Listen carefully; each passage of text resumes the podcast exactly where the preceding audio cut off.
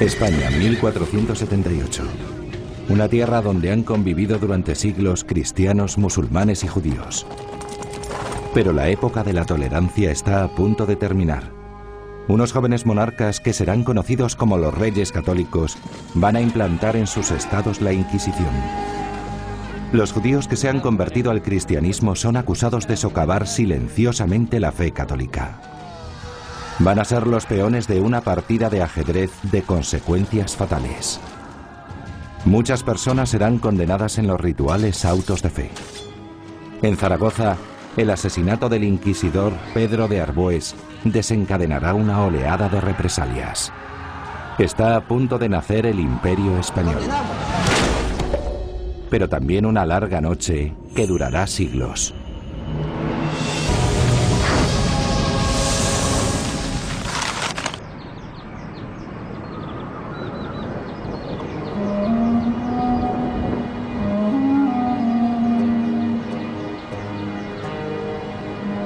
La península ibérica es una excepción en la Edad Media. Aislada del resto de Europa por las infranqueables montañas de los Pirineos, España ha sido durante más de mil años hogar de una rica confluencia de culturas.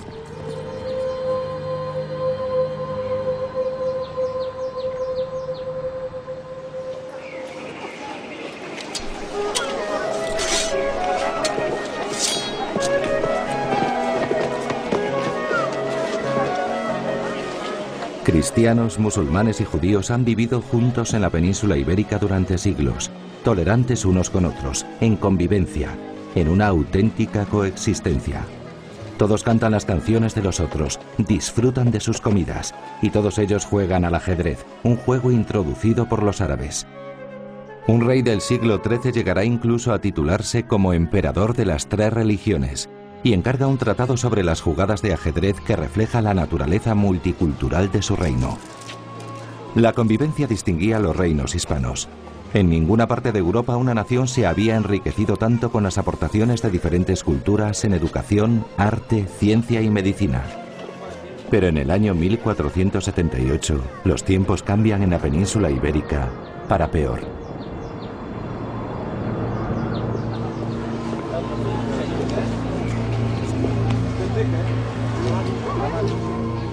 Pronto Jaime de Montesa, juez superior de Zaragoza, sufrirá de cerca el terror de estos tiempos de cambios. Y por amor, Cinfa Cacabi y su marido pagarán un precio fatal.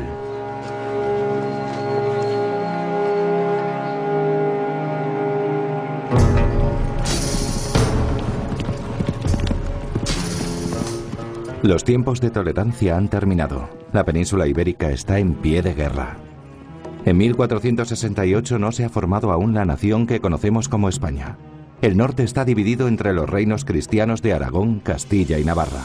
Los musulmanes controlan el baluarte de Granada en el sur. Y existe una lucha de poder por el trono de Castilla.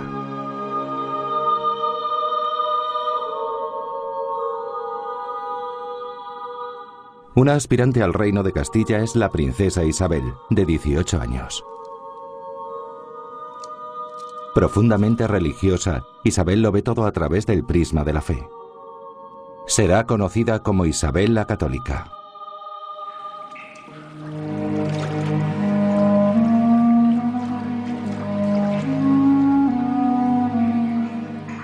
La fe guía a los ciudadanos del reino.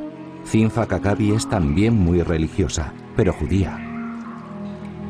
La visita de Cinfa al mikve, los baños rituales, es un preliminar sagrado judío al matrimonio. Se sumerge seis veces para purificarse, de modo que Dios la bendiga y santifique con salud, sabiduría y prosperidad.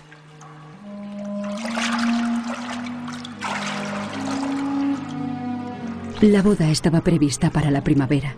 Tres días antes de la boda tomé el baño de novia. Me purifiqué en el mikve.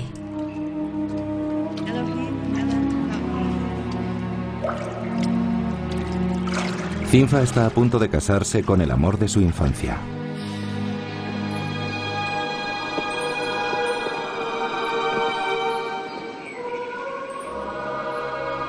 Isabel está a punto de casarse con alguien que aún no conoce. Reza para que el matrimonio una los reinos de Castilla y Aragón.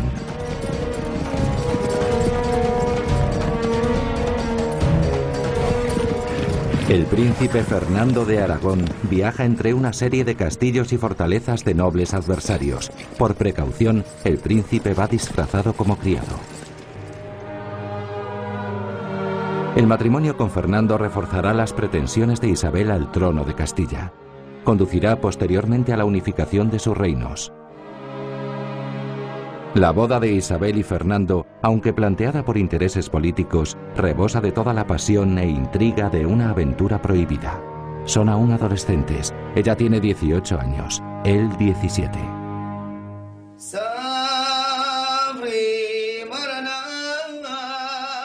Zinfa Kakabi y Jacob Abencuca se casaron primero como cristianos en la catedral, pero ahora celebran una segunda boda clandestina según la tradición judía de los documentos de Zinfa Kakabi. Aquel día nos reunimos todos en la casa de mi padre, toda mi familia y la familia de mi amado.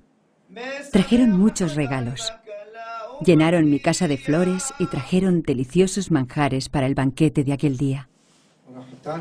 Todo aquello era el preludio de la felicidad, armonía y paz que nos esperaba en nuestra vida común. El día que me casé fue el día más feliz de mi vida. Estaba muy guapa. Llevaba un vestido muy bonito. Estaba radiante de felicidad. Los judíos han vivido en Iberia durante más de un milenio, desde que los primeros llegaran con las legiones romanas. Pero desde el siglo XIV, los judíos ibéricos se han visto atacados por grupos de fanáticos católicos. 1391. Los frailes emplazan a la conversión obligatoria de los judíos. Se extienden los disturbios contra los judíos por el país. Ante la opción de conviértete o muere, los judíos deben decidir en el acto entre la vida o la muerte. Muchos de ellos prefieren el bautismo y seguir viviendo. Durante el siglo XV y tras varias persecuciones y una serie de leyes cada vez más restrictivas que obligan a los judíos a vivir en guetos y llevar ropas identificativas, casi la mitad de los judíos de Iberia cambian de religión.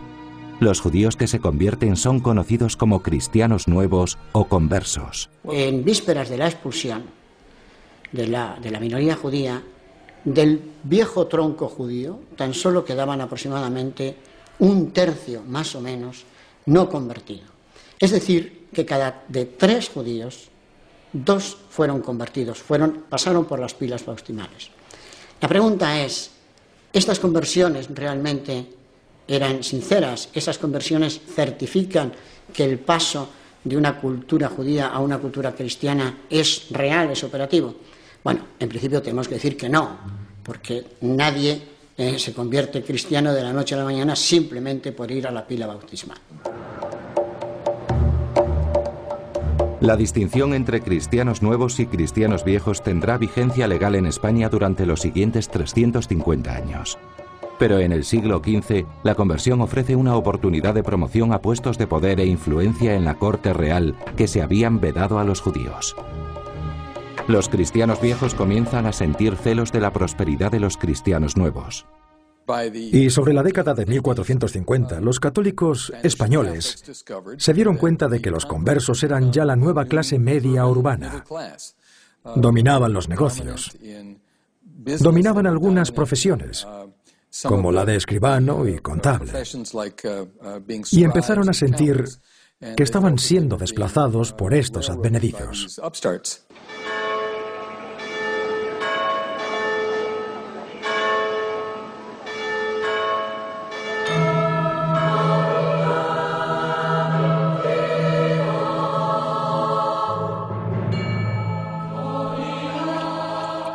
1478. Un bautizo real.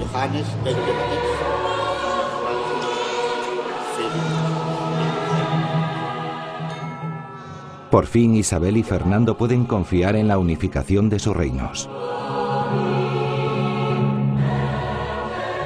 Tras ocho años de matrimonio, nace un hijo largo tiempo esperado, el príncipe Juan, heredero de Aragón y de Castilla.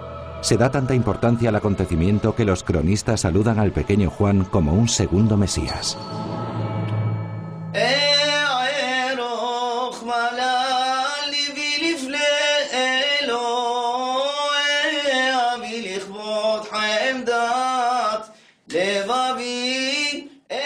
En casa de los cristianos nuevos, Constanza de Perpiñán y Manuel de Almazán, tiene lugar un rito clandestino.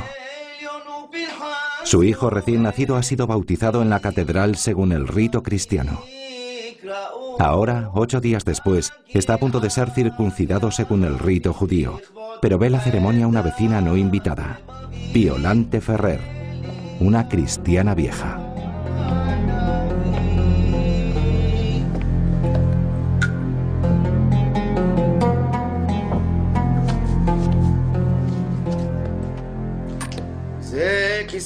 Desde ahora tu nombre es Juce.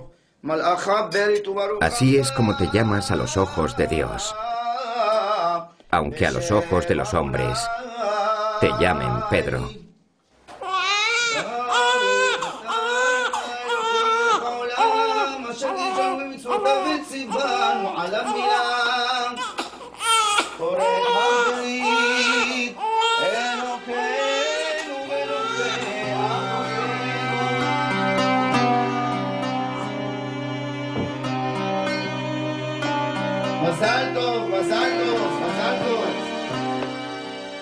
El bebé de Constanza de Perpiñán ya tiene un nombre. Sus padres lo llamarán Juce, pero fuera de estas paredes será conocido por su nombre cristiano, Pedro de Almazán. En su momento, el bebé que este día recibe su nombre se verá envuelto en un proceso de la Inquisición española.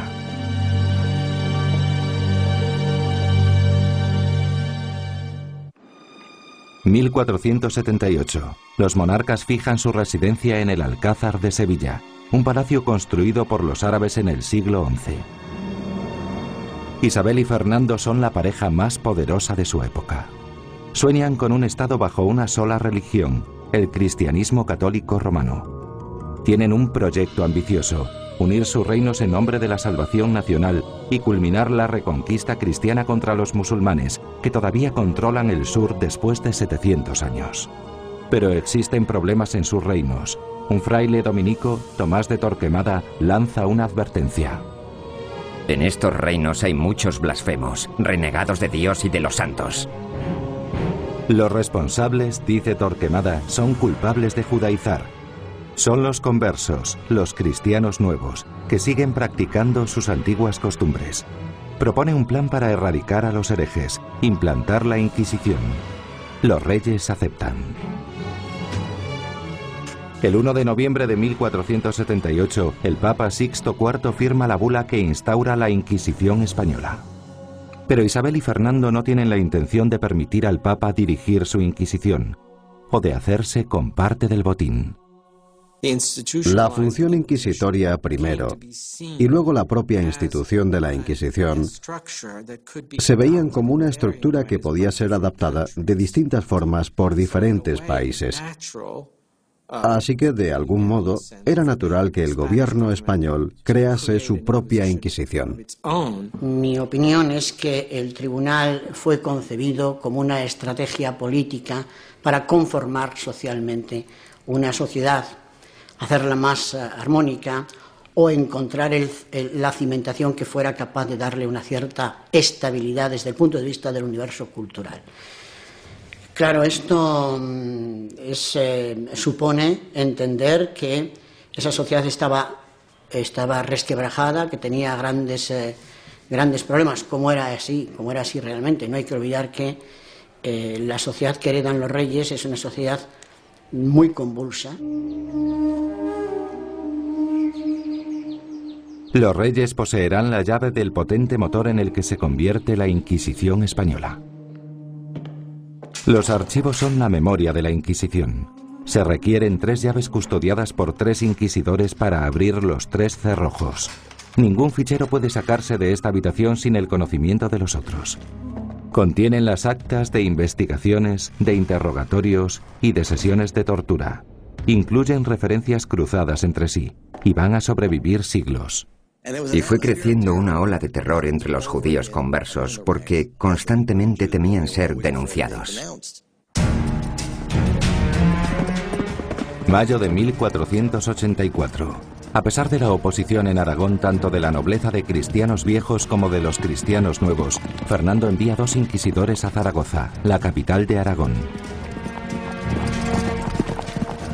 Uno de ellos, Pedro de Arbués, se convertirá en santo, al menos a los ojos de la Iglesia.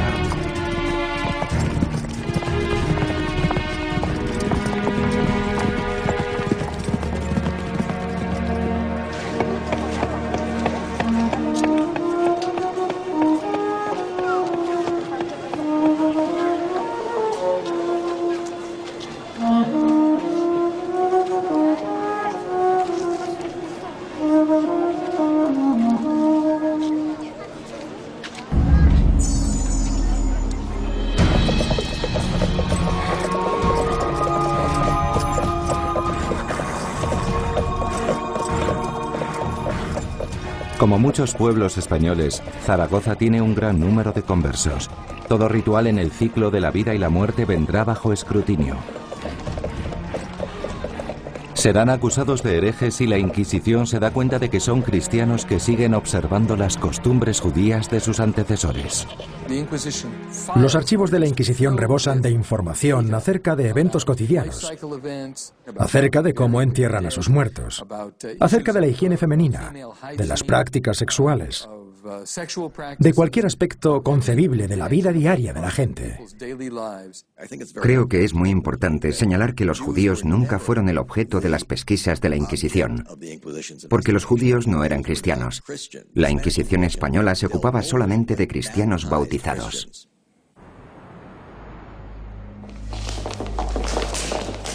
Cinfa Kakabi y su marido Jacob Abencuca son conducidos ante el inquisidor Pedro de Arbués. Han sido denunciados como judaizantes por siete testigos, personas con las que han vivido y trabajado toda su vida. No se revelará la identidad de sus acusadores. Cinfa, Cinfa Kakabi. ¿Sabe de qué se le acusa? Yo no he hecho nada, soy inocente. ¿Es usted judía? Sí, soy judía. Judía es un delito. No, no es un delito, soy judía. ¿Dónde está su Dios? Soy como cualquier otra persona, soy judía. Pero Cinfa tiene una inteligente defensa. La Inquisición se encarga de investigar a los cristianos sospechosos de herejía. Los judíos quedan fuera de la jurisdicción de la Inquisición. No pueden ser herejes. Según la Iglesia son infieles o no creyentes. Mi Dios está aquí. Es delito. ¿Y su Dios? Cuando el inquisidor le pide que confiese que es hereje, Cinfa insiste en que ella es judía. Y es el cristiano. Somos judíos, judíos y vivimos como judíos. Nunca he sido bautizada como cristiana y mi marido es judío. La ley de Dios, única. Yo tengo mi Dios. Mi Dios es judío. ¿Es judío? Eso no es ser Dios. Eso no es ser nada. Frustrado, el inquisidor ordena que Cinfa sea torturada. La tortura está permitida para obtener confesiones, siempre que se realice conforme a las normas recogidas en el manual de inquisidores escrito un siglo antes. Los pies de Cinfa se meten en el fuego, untados con grasa de cerdo, para acelerar su sufrimiento. Se cubre el crucifijo de la cámara del inquisidor, una manera piadosa de proteger a Jesús de lo que va a realizarse en su nombre.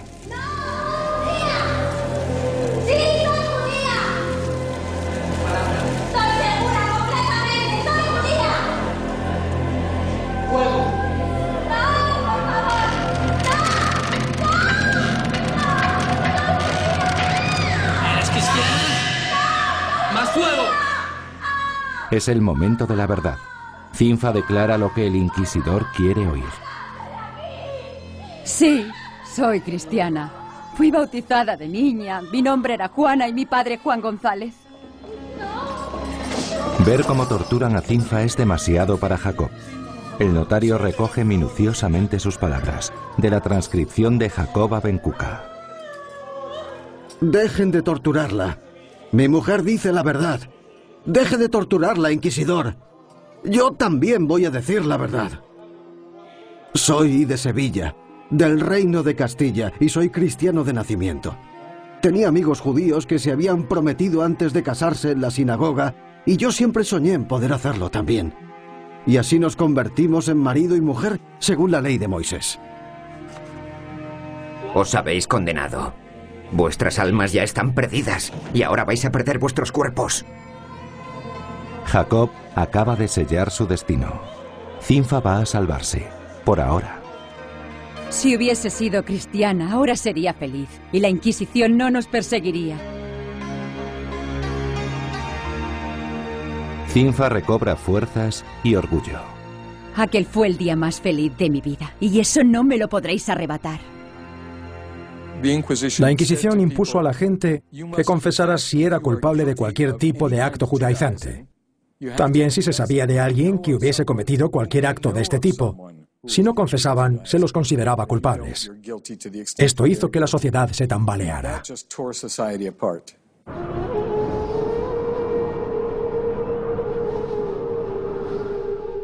La Inquisición de Zaragoza hace docenas de arrestos arbitrarios.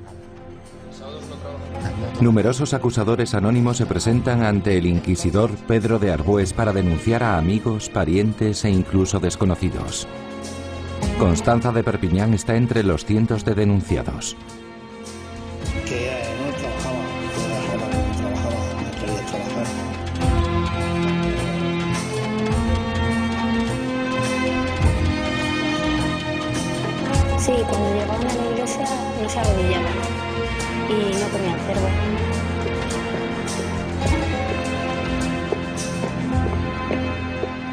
El testimonio más perjudicial procede de Violante Ferrer, la antigua vecina cristiana vieja de Constanza.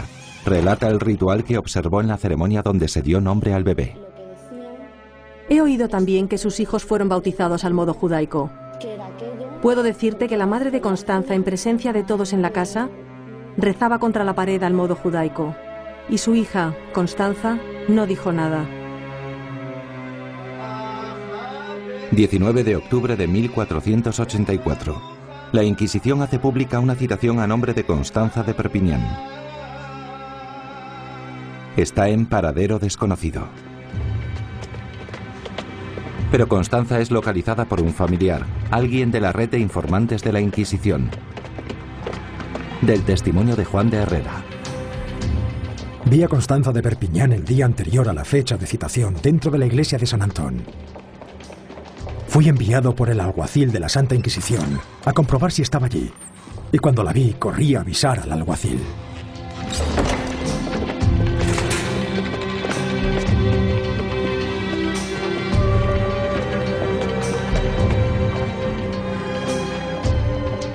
Le avisé y corrimos juntos a la iglesia de San Antón. Pero no la encontramos.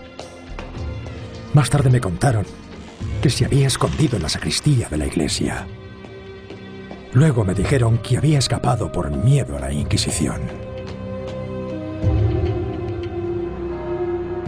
Constanza y sus hijas escapan de la Inquisición, dejando atrás a los hombres de su familia. Otros serán menos afortunados.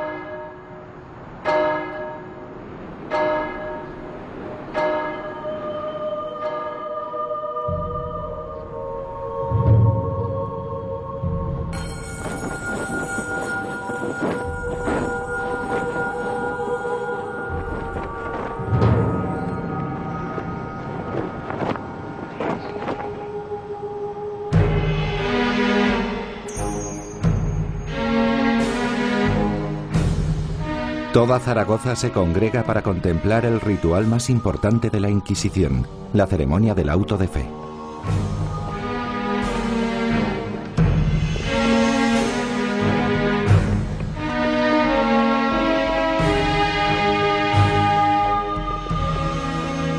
Muchos de los condenados son cristianos nuevos poderosos que apenas unas semanas antes dirigían el gobierno de la ciudad.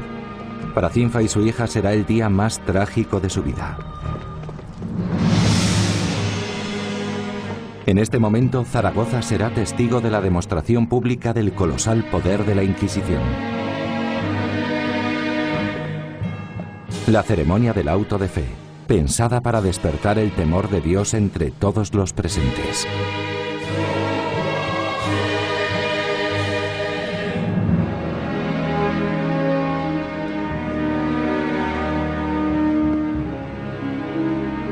Los inquisidores sentencian a los herejes convictos uno a uno. A partir de entonces deberán llevar San Benitos, la capa de la vergüenza, y unos sombreros largos en forma de cucurucho llamados corozas. Al acusado, al brazo, secular para que le den la justicia que se merece. Unos serán deportados. Otros enviados a galeras. Que la Santa Iglesia no puede algunos condenados a cadena perpetua. Pero aquellos que llevan sanbenitos negros son condenados a muerte. La Inquisición opera en un plano exclusivamente espiritual. Entrega al condenado al Estado para que éste lo ejecute. Se obliga a familiares y amigos a presenciar cómo sus seres queridos mueren. Pero para algunos, la desgracia de los cristianos nuevos es motivo de celebración. Un testigo ha recogido por escrito. Ahora que ha prendido el fuego, arderá hasta el último madero. Arderá hasta que hayan muerto todos los judaizantes y no quede nadie mayor de 20 años infectado por esa peste. Constanza de Perpiñán arderá en la hoguera hoy, pero solo en efigie. Las consecuencias para su hijo Pedro y su marido Manuel de Almazán son las mismas que si Constanza hubiese sido quemada en la hoguera. La Inquisición confisca las propiedades de los familiares de los condenados la Tesorería Real se llevará su parte del botín.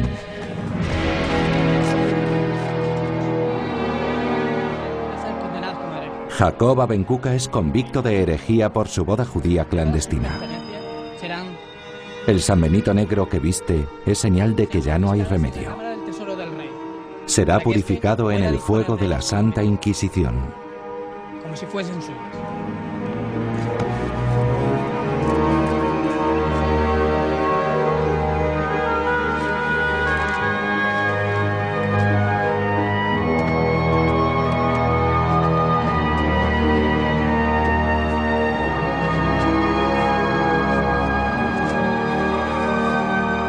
En los primeros cinco años de la Inquisición española, muchas personas mueren en la hoguera. En un siglo, la Inquisición, directa o indirectamente, habrá afectado a casi el 15% de la población de España.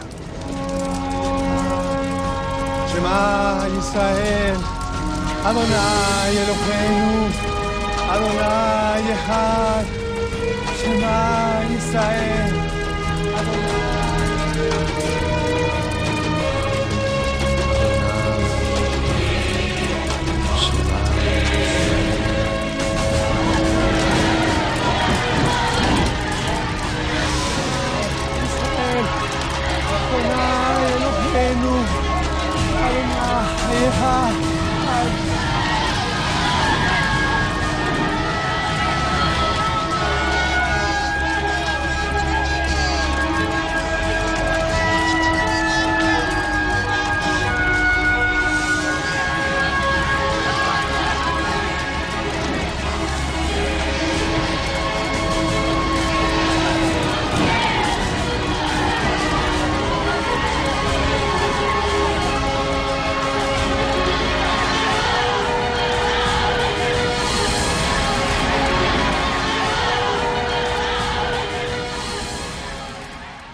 El auto de fe es eh, la parte final de un proceso en donde de manera pública se leía la sentencia. Evidentemente se, realizaba de manera pública porque tenía un fin para integrar a los reconciliados, a los culpados, dentro de la sociedad. Ahora bien, el resultado era distinto. Esta era, repito, la finalidad, pero eh, la, la realidad era que más que una reconciliación, era un espectáculo donde la sociedad eh, mostraba sus ideas y se identificaba con un ideal y con una religión o una forma de religiosidad determinada. Eh, por la sencilla razón de que los que salían en el auto de fe pues no se reconciliaban, era al contrario, la sociedad los señalaba y efectivamente quedaba memoria de ellos a través de los sanbenitos y a través de los archivos de la Inquisición.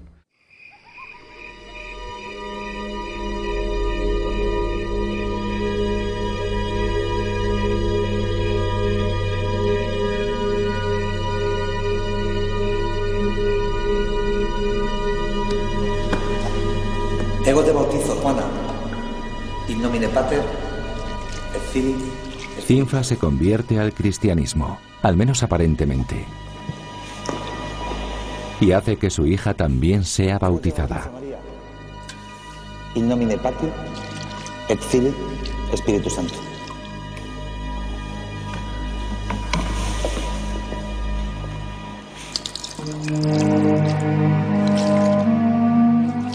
Pero cuando vuelven a casa, Cinfa lava el agua bendita de la cabeza de su hija para eliminar cualquier rastro del bautismo.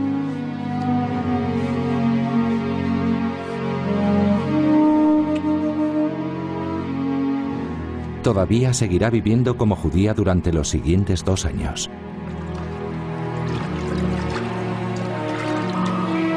Entonces será denunciada y enviada de nuevo a las celdas de la Inquisición. Esta vez no hay indulto. Cinfa Kakabi es condenada. Se mantiene rebelde hasta el final. De la transcripción de Cinfa Kakabi. Vosotros sois los que estáis perdidos y engañados, y nosotros somos los afortunados. Que me guarden los ángeles de Moisés. Y no me llaméis Juana, que no es mi nombre. Me llamo Cinfa.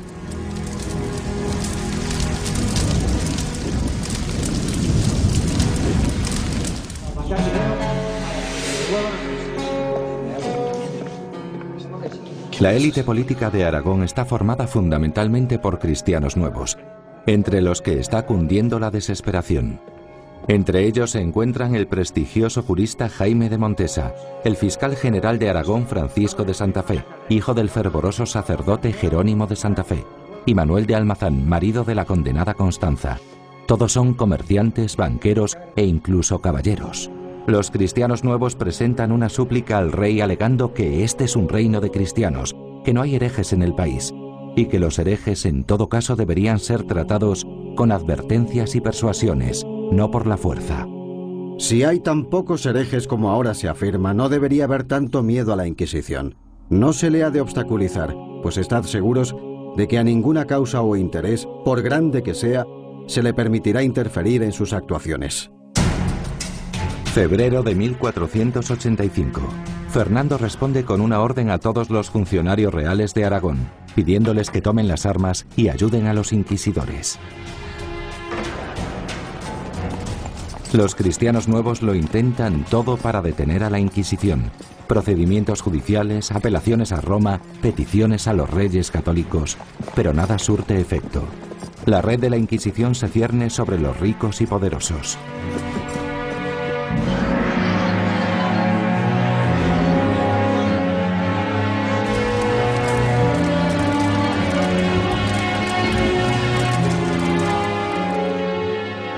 Incluso Jaime de Montesa, juez superior de Zaragoza, no podrá hallar amparo legal.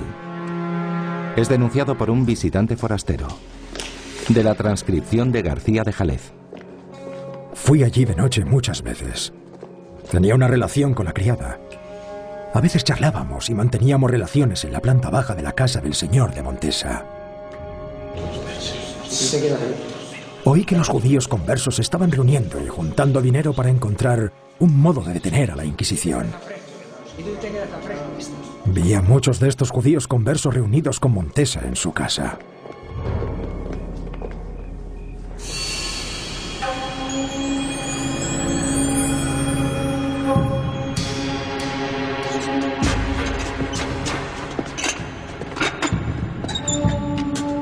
15 de septiembre de 1485. El inquisidor Pedro de Arbues dará el primer paso hacia la santidad.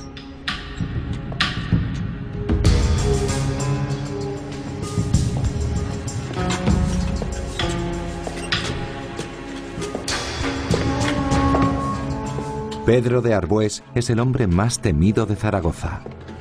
El hombre que tiene los plenos poderes de la Iglesia y del Estado, de vida y de muerte, en sus manos. Ya ha recibido amenazas de muerte.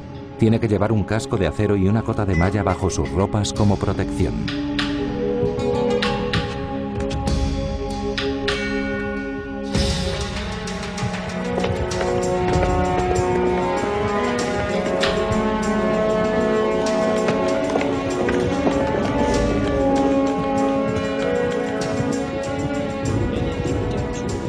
El azote de Zaragoza es un hombre devoto, doctor por la Facultad de Teología de Bolonia.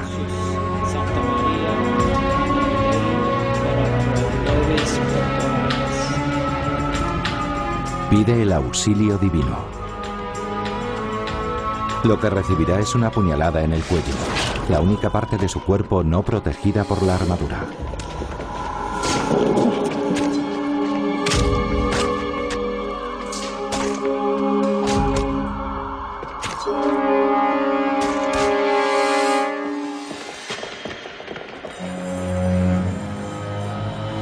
El inquisidor Pedro de Arbues muere a causa de las heridas exactamente 48 horas más tarde. Casi cuatro siglos después, Roma canonizará al inquisidor asesinado. El asesinato de Arbues es un acontecimiento especial. Es realmente el único momento en que un grupo de conversos se haya organizado para asesinar a un alto cargo de la Inquisición como forma de impedir que ésta se establezca en su región. Pero fallaron.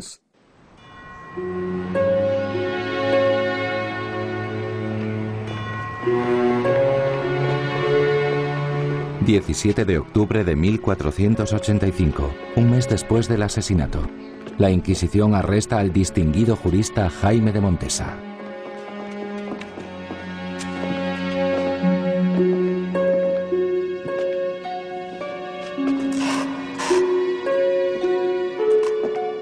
Se le interroga dos días más tarde. El notario recoge los desmentidos de Montesa. Niega haber dado o recibido dinero alguno, ni ahora ni en momento alguno, y niega haber asistido a reuniones en las que se tratara de la muerte del inquisidor. Y dijo respecto al caso de Pedro de Arbués que solo un hereje loco y desesperado podría haber hecho tal cosa o bien alguien que para poner en peligro a todos los cristianos nuevos lo hubiese cometido a traición. Jaime de Montesa es devuelto a su celda. Allí permanecerá los 22 meses siguientes.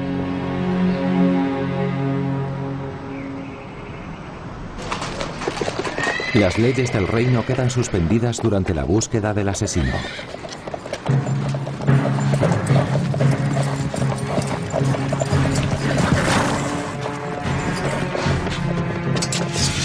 Durango, el hombre que dio la primera puñalada al inquisidor, es el primero en ser arrestado.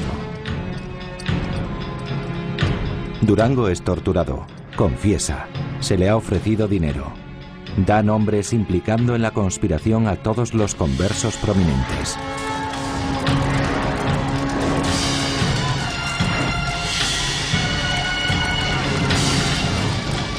En una serie de autos de fe, 64 personas van a la hoguera en relación con el asesinato del inquisidor. Los dirigentes del comercio y los gremios, el gobierno municipal y la administración real quedan diezmados por la purga. ¿Por qué fueron castigados tan severamente? Porque por supuesto habían cometido una traición. Habían atacado a un representante del rey, un hombre nombrado directamente por Fernando. Estaban atentando contra la autoridad real en la corona de Aragón, y Fernando no estaba dispuesto a permitirlo.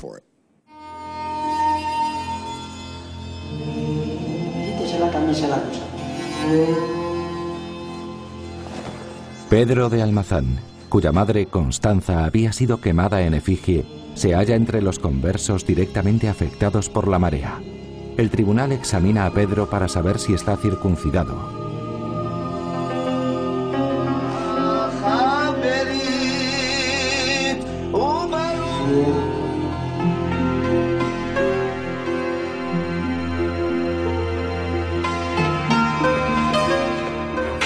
A continuación, será enviado a una celda donde permanece los dos años siguientes.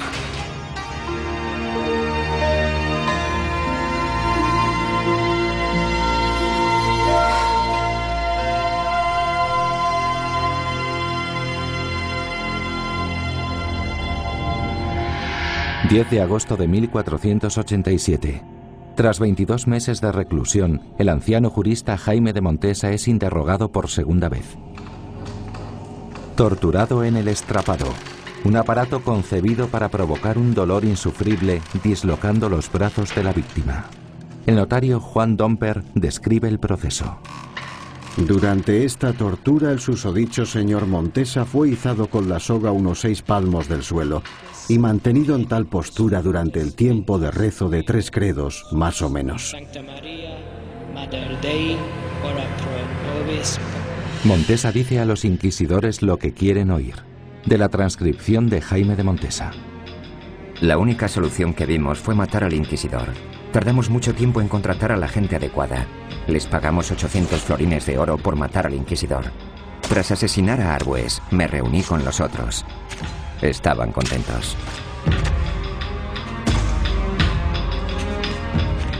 Ahí tiene la Inquisición su cargo contra Montesa. No se debe torturar a nadie. Sin embargo, se consideraba un método perfectamente justificado y legítimo para obtener pruebas y tenía por tanto justificación legal. La tortura eh, es un elemento mm, consustancial con el procedimiento judicial del antiguo régimen. Lo utilizó la Inquisición, pero también lo utilizó eh, el derecho común, lo utilizaba, era un medio a través del cual pues, se trataba de sacar la verdad. Eh, la Inquisición, mm, no siempre, pero, pero a veces utilizó la tortura, sobre todo cuando eh, los inquisidores pensaban que el reo no decía la verdad, o al menos toda la verdad. 20 de agosto de 1487. Jaime de Montesa es condenado por cargos que no tienen nada que ver con el asesinato de Pedro de Arbués.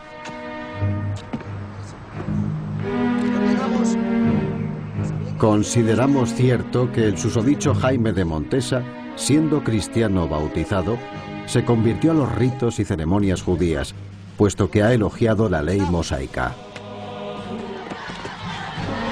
y porque compró carne con su madre en la carnicería judía, y porque comió comida judía, pan ácimo en tiempo de Pascua, y porque asistió a bodas judías, y porque es sospechoso de ser circunciso.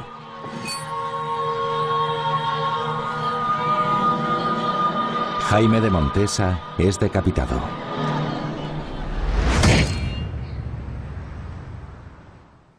Una de las conclusiones del caso Arbues fue que la Iglesia y la monarquía ejercieron juntas tal poder que tras aquello ninguna oposición a la Inquisición tendría éxito.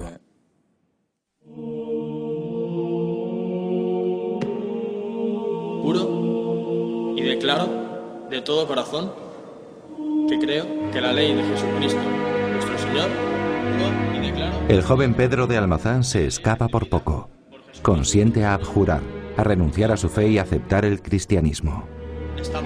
Es sentenciado al exilio, un destino que espera a todo su pueblo. A finales del siglo XV, los monarcas están a punto de conseguir su objetivo de un solo Estado, de una sola religión.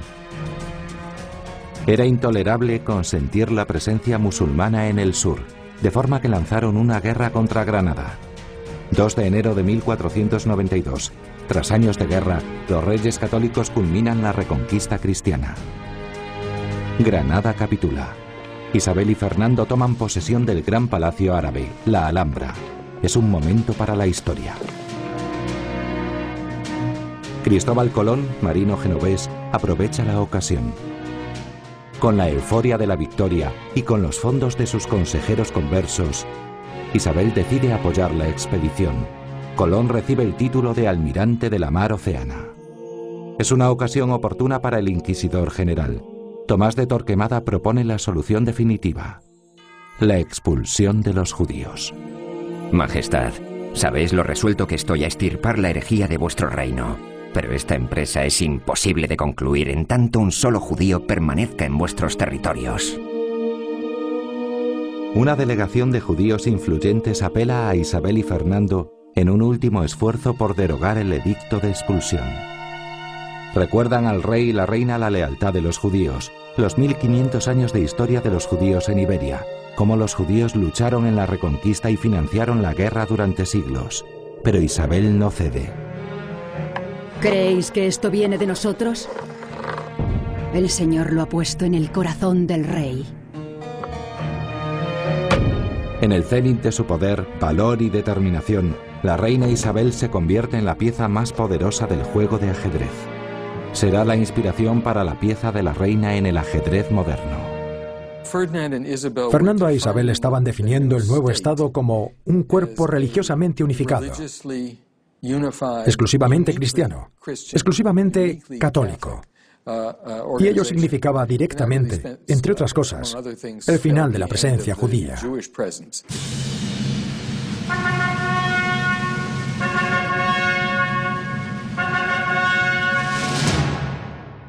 30 de abril de 1492.